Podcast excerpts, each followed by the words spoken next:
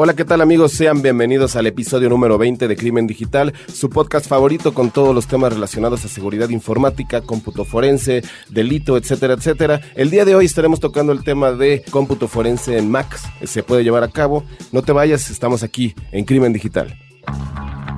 Todos los días, millones de seres humanos nos conectamos a un sistema de información. Vivimos una realidad virtual donde convivimos, crecemos y maduramos. Enviamos y recibimos datos a través de una red donde nadie se conoce. Solo vemos imágenes y reflejos, no juzgamos, solo intercambiamos. Es mejor estar informado, no hay pretextos. Crimen Digital, el podcast con todo lo relacionado al cómputo forense, seguridad en Internet y las últimas tendencias nacionales y mundiales del cibercrimen. Conducido por Andrés Velázquez y Mario Jubera.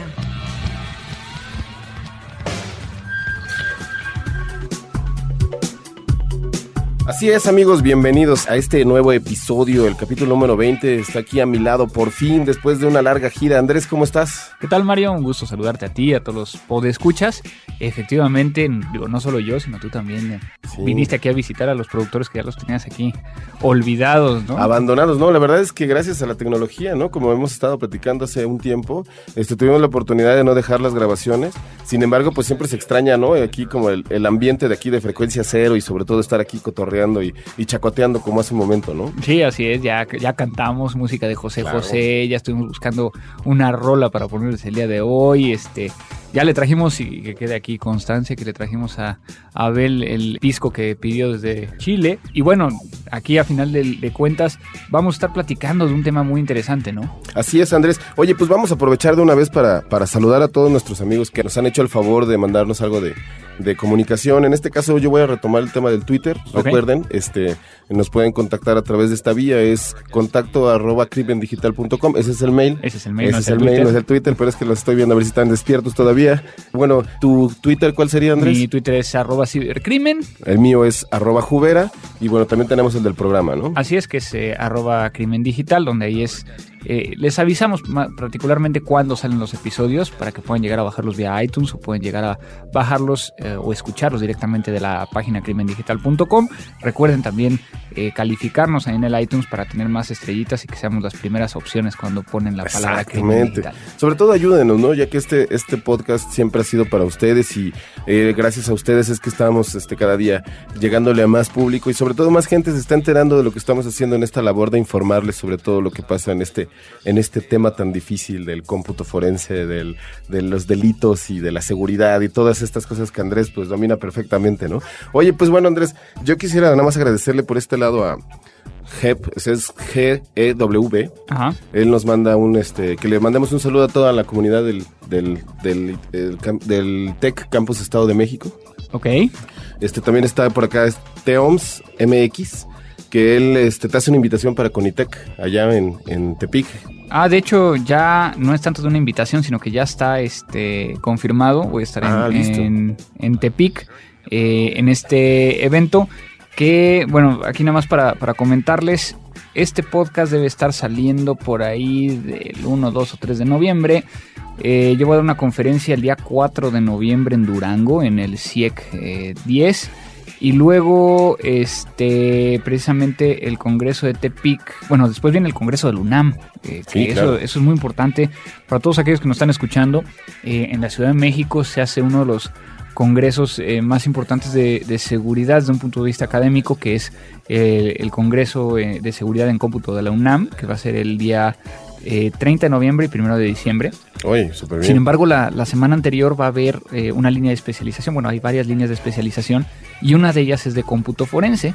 Y me invitaron a platicar con ellos. Entonces eh, van a tener toda la línea de especialización con profesores académicos que se dedican eh, a dar esta clase. Y el último día, eh, que es el domingo, yo voy a darme una vuelta para platicar con la gente que esté ahí, eh, para decirle cuál es la parte ya eh, de la experiencia, ¿no? De la práctica, qué, qué es lo que hacemos día a día. Oye, pues ¿no? está muy bien eso, sobre todo para toda la gente que nos ha estado preguntando, ¿no? Sí, Así de, así es. donde, pues, esta es una manera de entrar, este, directamente. Aparte la UNAM, como siempre, apoyando estos temas de tecnología. Sí, ¿no? y bueno, el, el- el congreso este eh, en Tepic es, eh, yo voy a estar eh, el día sábado 4, eh, si no mal recuerdo, aquí lo tengo así agendado, entonces yo creo que sí es así. Entonces vamos a estar porque todavía ando viajando de lado a lado. Vengo ahorita saliendo casi casi de la maleta, eh, recién llegando hace unas horas de, de Monterrey, pero pues aquí estamos grabando. Sí, ¿no? oye. y sobre todo también queremos agradecerle a, a Ifer, Ajá. Ifer, que precisamente ella te dice que, que te manda una recomendación que encuentres tu cama pronto.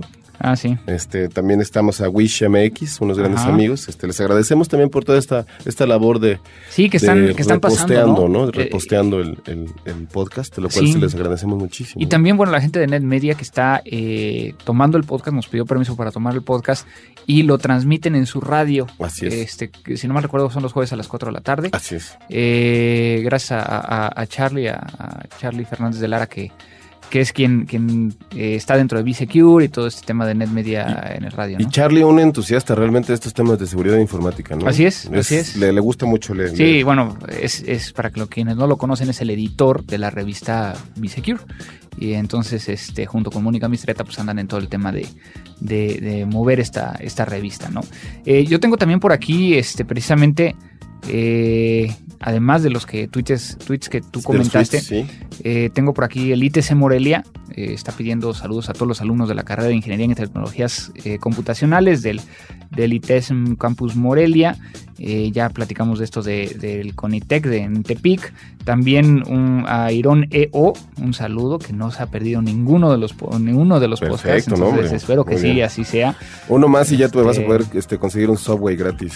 A toda la comunidad del TEC de Campus Ciudad de México, donde estuve yo este, el, ya no sé ni en qué día vivo, el lunes pasado, antes de irme a Monterrey, de hecho casi pierdo el vuelo por quedarme platicando ahí con ellos, este, pero estuve por ahí dando una plática de cómputo forense, a toda la gente de Aguascalientes nos pide aquí WIS 0G y este, ay, a Julio MRS que apenas se está enterando que tengo un podcast. No me di, no, pues ya llegó estás- tarde. Si te das cuenta, estamos este, ya en el número número 20, así que vas a tener que tomarte un buen cafecito escuchándolos todos. Este, te lo recomendamos como esos, esos fines de semana donde te revientas toda la temporada Así es. de la serie favorita. En este caso te, te recomendamos que hagas lo mismo y que te revientes todos los capítulos de... Así es, y bueno, de acá en el, en el blog tenemos a Jefferson Rojas, este, persona que conozco, un colombiano, este, que le mando muchos saludos y gracias por, por mandar sus saludos, ¿no?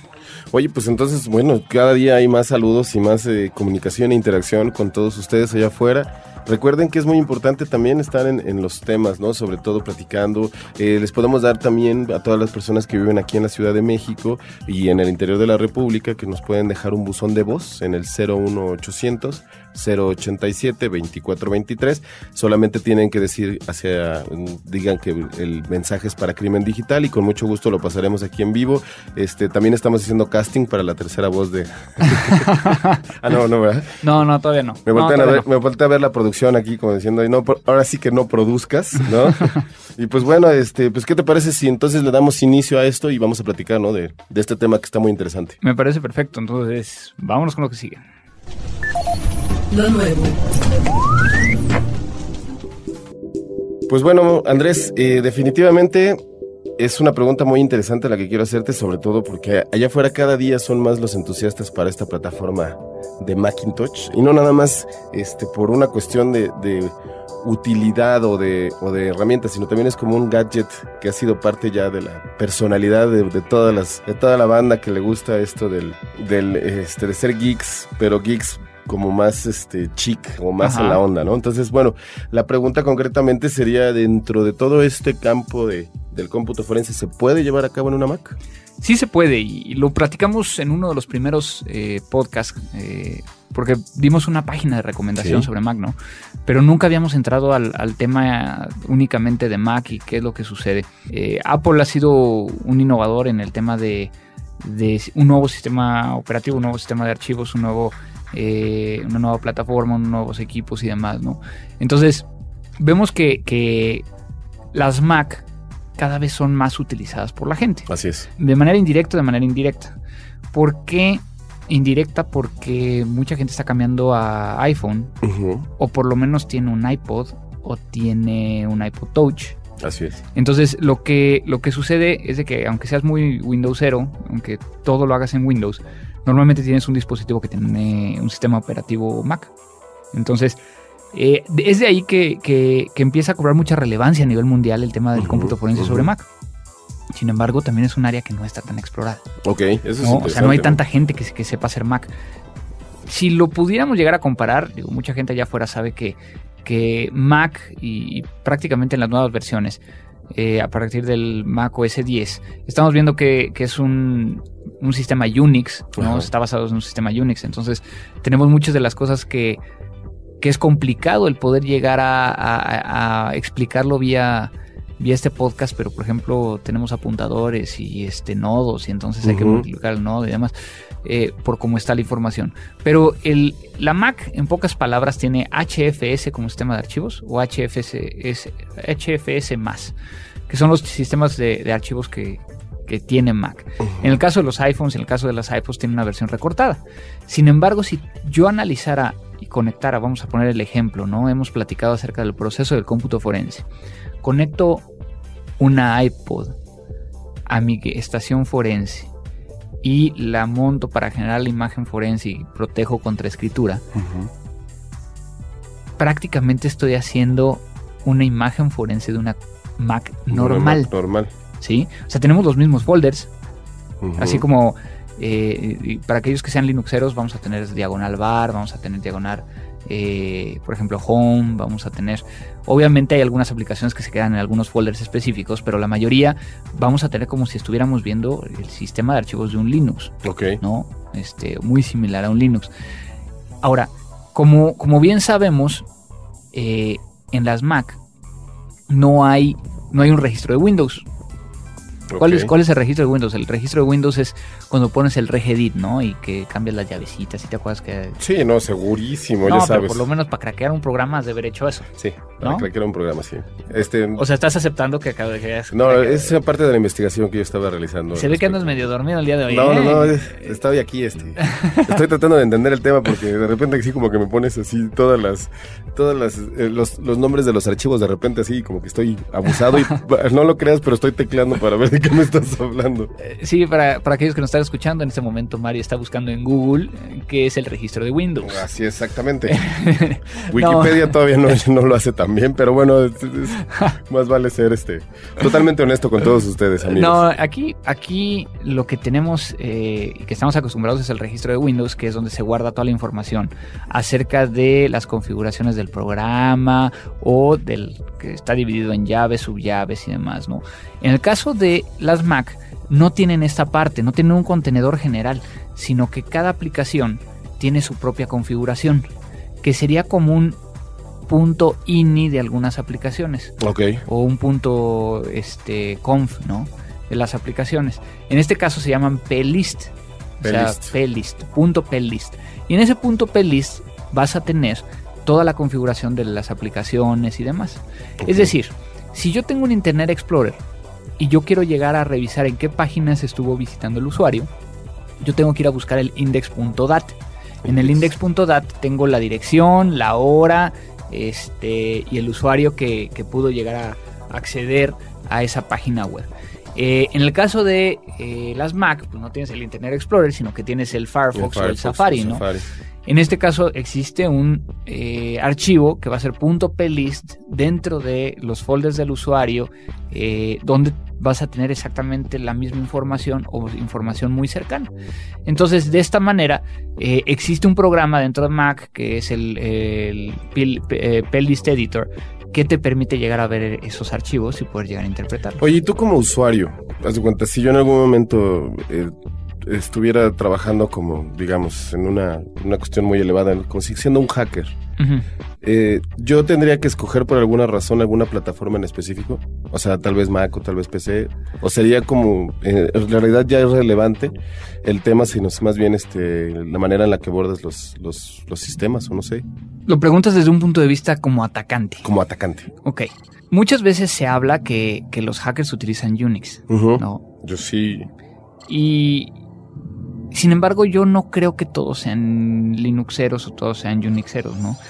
Y, y la manera en como yo lo veo es de que para poder llegar a desarrollar algo para que afecte un Windows, de alguna manera tienes que tener un Windows para probarlo, ¿no? O para tratar de, de, de saber cómo crearlo, ¿no? Yo creo que cuando quieres explotar una vulnerabilidad, hay veces de que sí lo haces desde una plataforma Unix o Linux hacia una Windows. Ok. Ahí sí, porque el Unix o el Linux y ahora la Mac, ¿sí? Estamos viendo un cambio muy radical porque los hackers empiezan a utilizar mucho Mac en vez de utilizar un Linux. ¿Por qué? Porque es bonito, porque les da caché, pero que también ellos pueden llegar a ver una, una pantalla de terminal y tienen prácticamente un, eh, no sé, un bash o un... un ya me volteé a ver a Mario con cara de what. Otra vez está Eh, así de. una ya va a empezar. pantallita. Ya va a empezar otra vez. ¿Te acuerdas de MS2? Sí, claro, claro. Es decir, tienes una terminal de modo de comandos. Oh, ok. Donde entonces la ventaja de estos sistemas, a diferencia de Windows, es que tú puedes llegar a controlar cuando se mata o cuando no prosigue el proceso. Ok. Que eso sí lo has visto yo creo que en una Mac. Corres un programa, ves que no te funciona, le das eh, force quit y entonces, o quit force, bueno, eh, como matar, ¿no? Ajá. Entonces, y lo que hace es de que no se te va a atontar ni a, a- a reiniciar la máquina, porque en este caso los procesos no están amarrados a otros. Entonces lo que hace es de que mata la aplicación y no hay ningún problema. Que en realidad eso siempre ha sido un valor muy importante que tienen las Macs, ¿no? Que, Sí. que son muy robustas en ese sentido. Sin embargo, tal vez aquí hablando de plataformas ya como Unix o como Linux o como estas plataformas que, bueno, en algún momento serían más como de aplicaciones para grandes servidores o tal vez este tipo de cuestiones. Sin embargo, ahorita lo que estamos hablando es que si tú en algún momento eh, eres usuario de esas plataformas, este, puedes llegar a ser, digamos, reconocimientos más exactos sin importar si estás en Windows o en Mac, ¿no? Pues sí, sea, es que depende. Ok. Yo creo ver. que yo creo que tienes que ser eh, una persona que, que- imaginemos a alguien que va a gener- generar un virus para Mac. ¿Qué necesita? Sí, pues necesita la Mac, ¿no? ¿Y si lo hace para Windows? operativo. Claro. ¿No? Entonces ese ese yo creo que es el tema principal en cuestión de eh, hacia dónde quiere llevar esta persona las cosas. ¿no? Ok, sí, claro, claro. Entonces, ese es más o menos como que mi, mi punto de ver, de ver las cosas, ¿no? Claro. Ahora, el cómputo forense sobre Mac es diferente al de la Windows, ¿no? No, no solo por el sistema operativo, sino que lo más recomendable es de que si vas a analizar una Mac, la hagas desde una Mac. Ok. Porque si no, no vas a ver el 100% de los archivos. Y eso creo que lo platicamos en un podcast, ¿no? Me sí, acuerdo. sí. Sí, sí recuerdo que lo tocaste en un punto que decías que también era importante tú como usuario de, de- de Mac, este, que también tuvieras la capacidad de buscar estos archivos para que pudieras hacer las imágenes forenses. Claro. Bueno, o sea, que puedas llegar a interpretarlo correctamente. Ajá, porque exacto. la imagen forense se hace igual. Pero voy a ponerlo de una perspectiva para ir llevando como que el, el- el seguimiento El del cómputo forense. Punto número uno. Tratemos de no abrir una Mac. ¿Por qué? Porque el abrir una Mac está tan armada, y no sé si alguna vez has visto una Mac. No, no. Creo que alguna vez viste- te, mostré una foto, pero está tan bien armada que empiezas a quitar cosas y está una arriba de otra.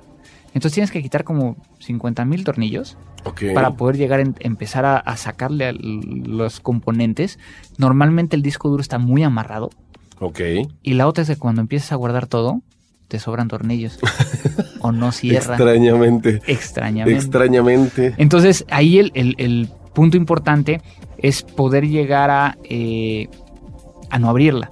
Pero entonces si no la abro, ¿cómo, cómo voy a hacer la imagen forense? ¿no? Exactamente. sí. Entonces se hace normalmente utilizando un disco de buteo, es decir, un, un- un sistema operativo que está en el CD, que lo va a correr desde memoria, ¿sí? Y el. CD, de tal manera que no me va a alterar el disco original. O sea, se sigue manteniendo es un disco externo.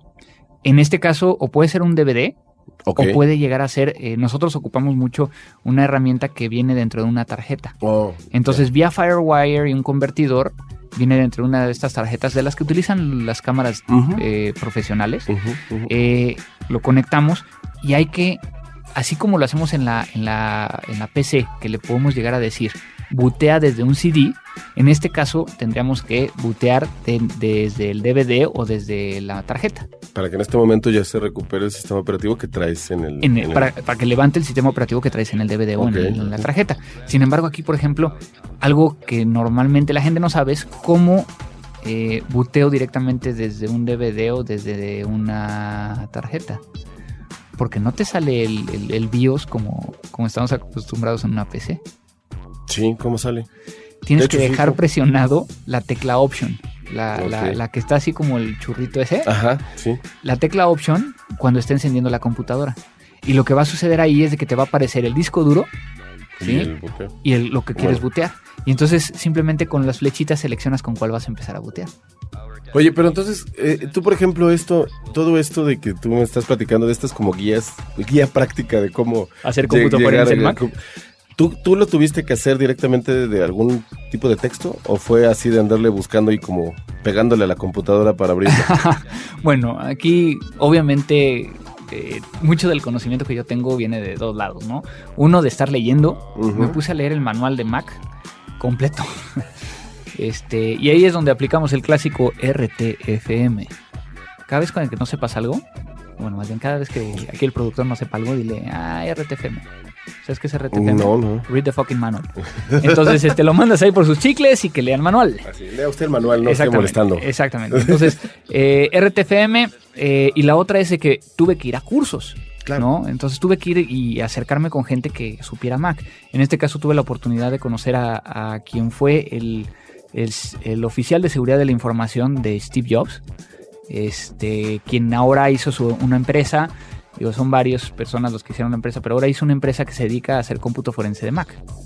Y entonces hicieron sus propias aplicaciones y demás. Entonces tengo la ventaja de que tengo la posibilidad de levantar el teléfono, llamarle y decirle, oye, tengo una bronca con esto. Ok. Y digo, ya tomé ciertos cursos para poder llegar a, a- a generar imágenes forenses, hacer la reacción y sé más o menos de algunas partes. Oye, y en la, en la, en la vida práctica, digamos, en el ulti- los últimos dos años que has estado haciendo este tipo de análisis, ¿cuál sería el porcentaje de PC contra el porcentaje de Mac que has estado analizando? Yo te puedo decir que es casi el 90% o 95%. PC. Es PC, sí. Este, son muy pocas Macs. A lo mejor en, en la vida, en los últimos cuatro años, he analizado, ¿qué te gusta? Unas 5 o 6. Oh, Entonces no es tan común. ok. Pero si no sabes, sí es un problema. Sí, sobre todo, eh, estaba leyendo hace poquito una, una nota en donde ya muchos de los servidores, de los clusters, de, de este tipo de servidores así de, de, de gran tamaño, De data Al- centers, ¿no? de data centers, algunos ya los estaban basando en, en Mac. Sí, sí, entonces precisamente... Entonces me, eh, se me hace lógico pensar que en algún momento va a ser el siguiente paso, ¿no? Claro, claro. Entonces ahí es, es, es parte de lo que estamos viendo, ¿no? Ujú.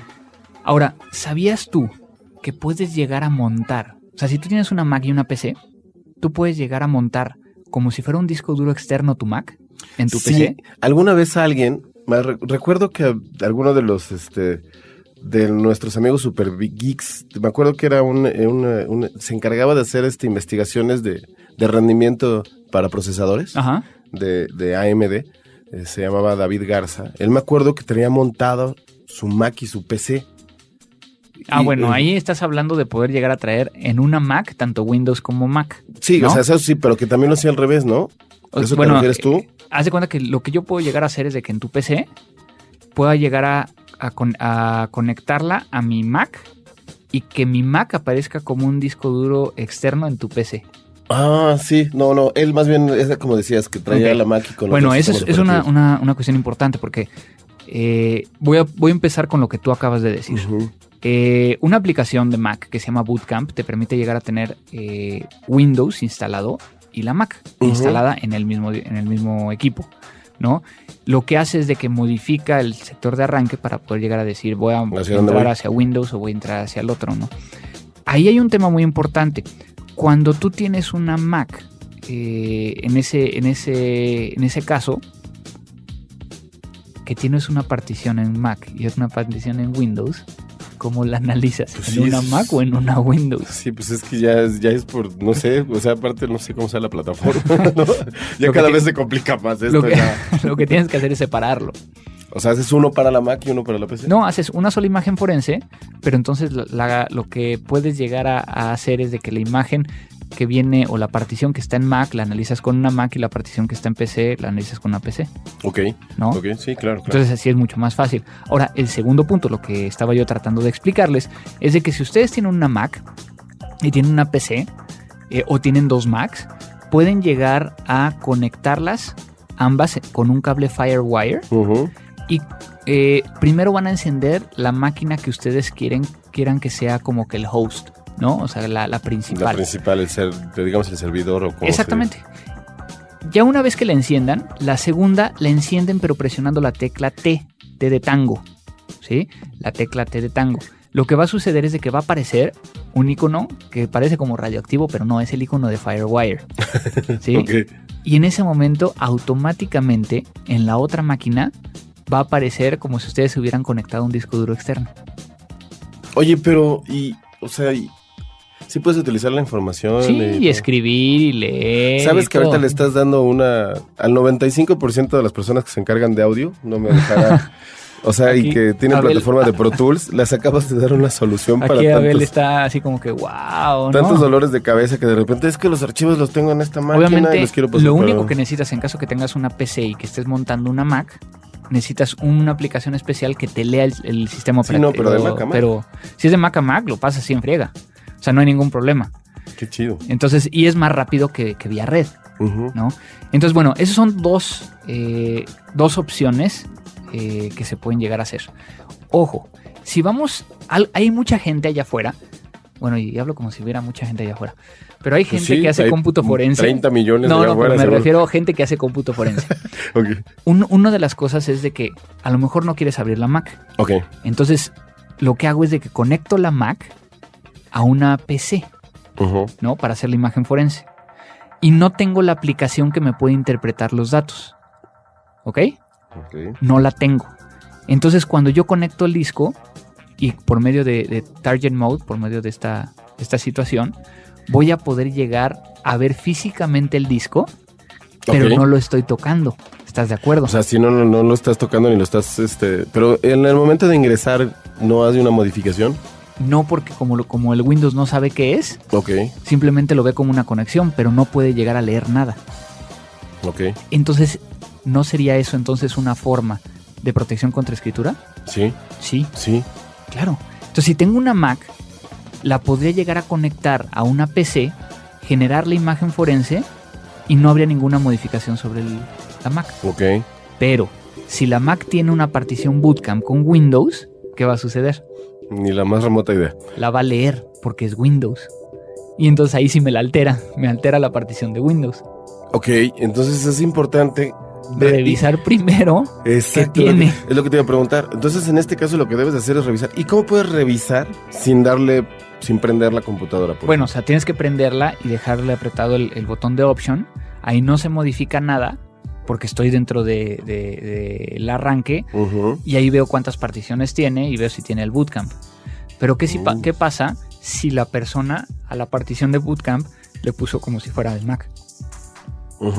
Ahí sí tendríamos un problema porque ahí ya no lo podríamos llegar a No, diferenciar. no, no. Por lo tanto, yo no me confío de eso, sino que yo utilizo otras herramientas para generar entonces la imagen forense. Oye, y los, los diferentes herramientas que existen en el mercado, ¿qué tan eh, accesibles están para las personas que se dedican a hacer cómputo forense? Pues mira, hay, hay prácticamente dos. Eh, no hay muchas, no hay muchas en el mercado, prácticamente hay dos. Eh, y bueno, son, no son tan caras, ¿no? O sea, no estamos hablando de que te cuestan menos de mil dólares. Ah, Entonces no es tan caro comparados con otros, ¿no? Eh, sin embargo, eso es nada más para a lo mejor generar la imagen forense. ¿No? Aparte tendrías que, hacer- que comprar algo para hacer el análisis. Entonces, eh, es, es parte de, de este show, ¿no? Y, y fíjate cómo en este podcast hablamos nada más de la parte de, de reacción y de generar imagen forense, ¿no?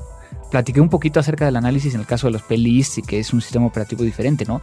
Pero ahí el cómo analizas el, el mail, cómo analizas el Safari, cómo analizas los temporales es completamente diferente a una PC.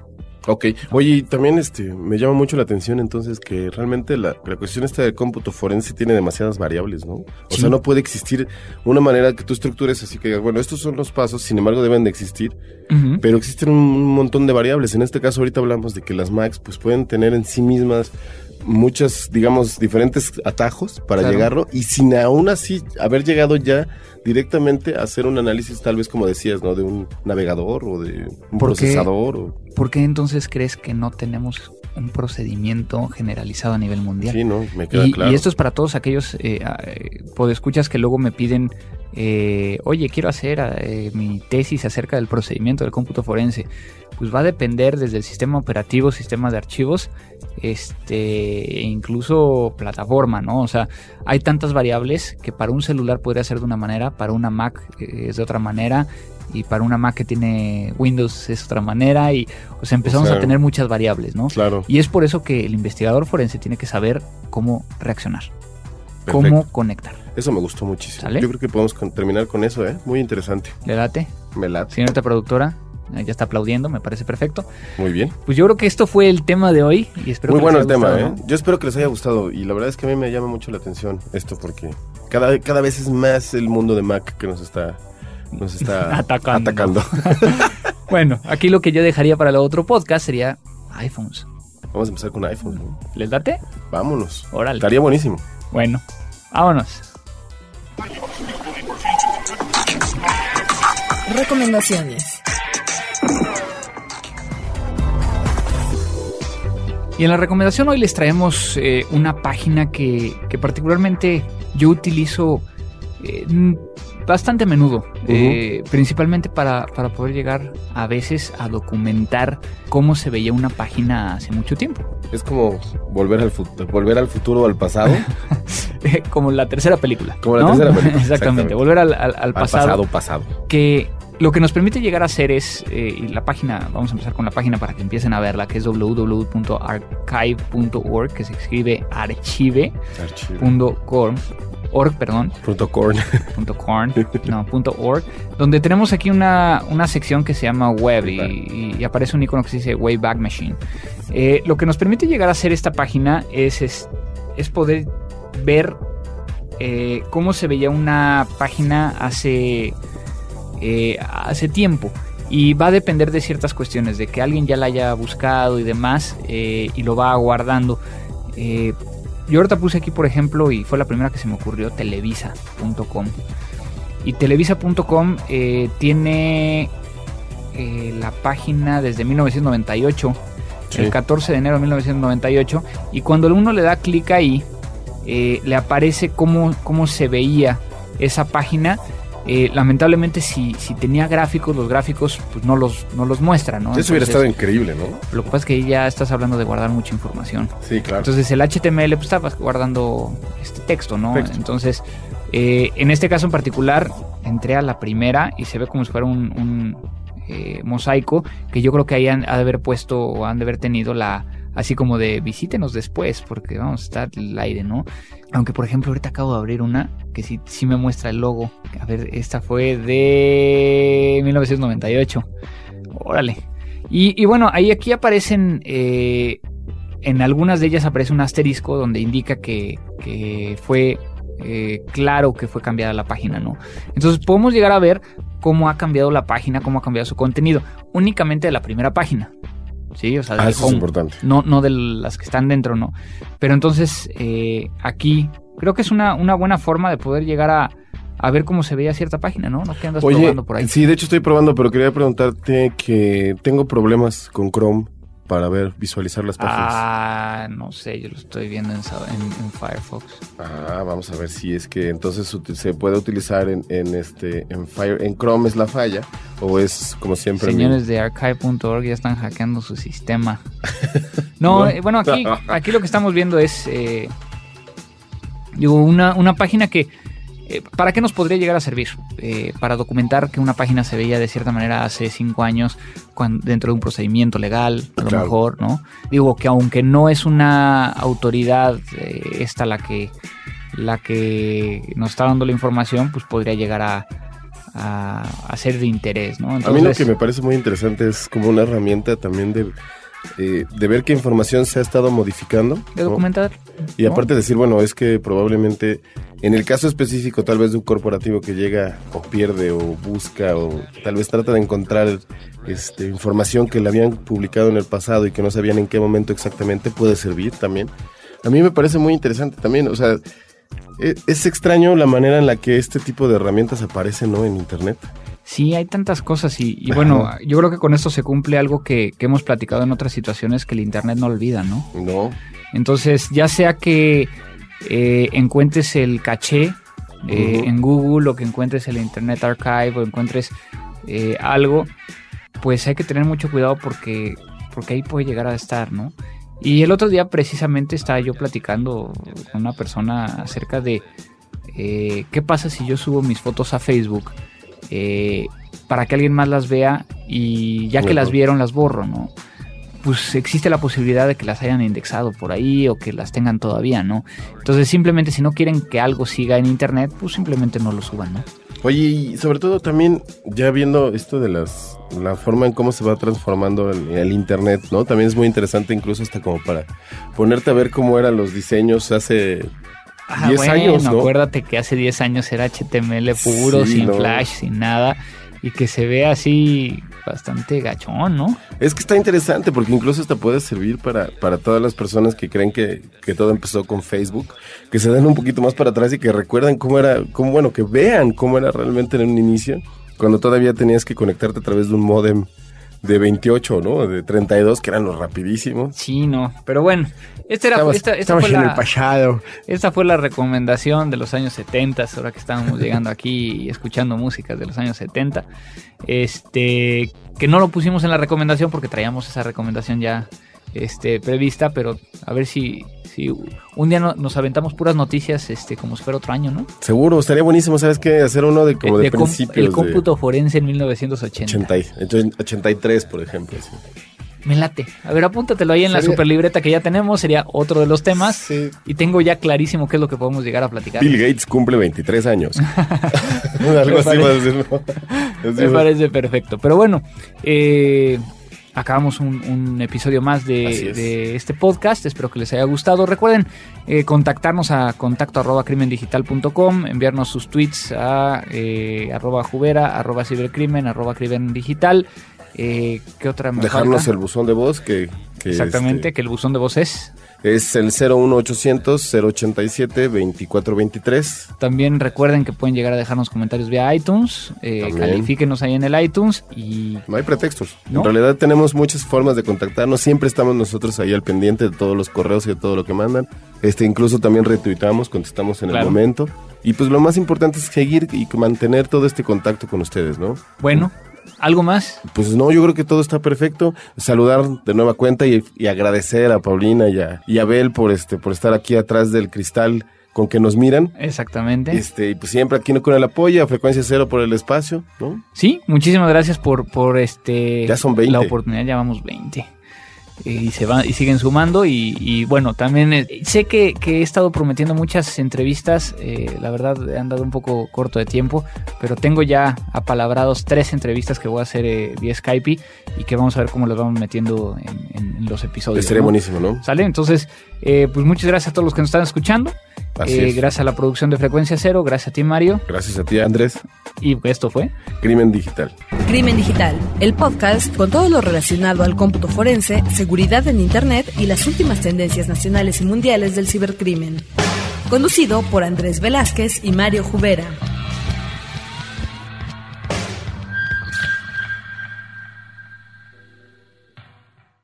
It is Ryan here and I have a question for you. What do you do when you win?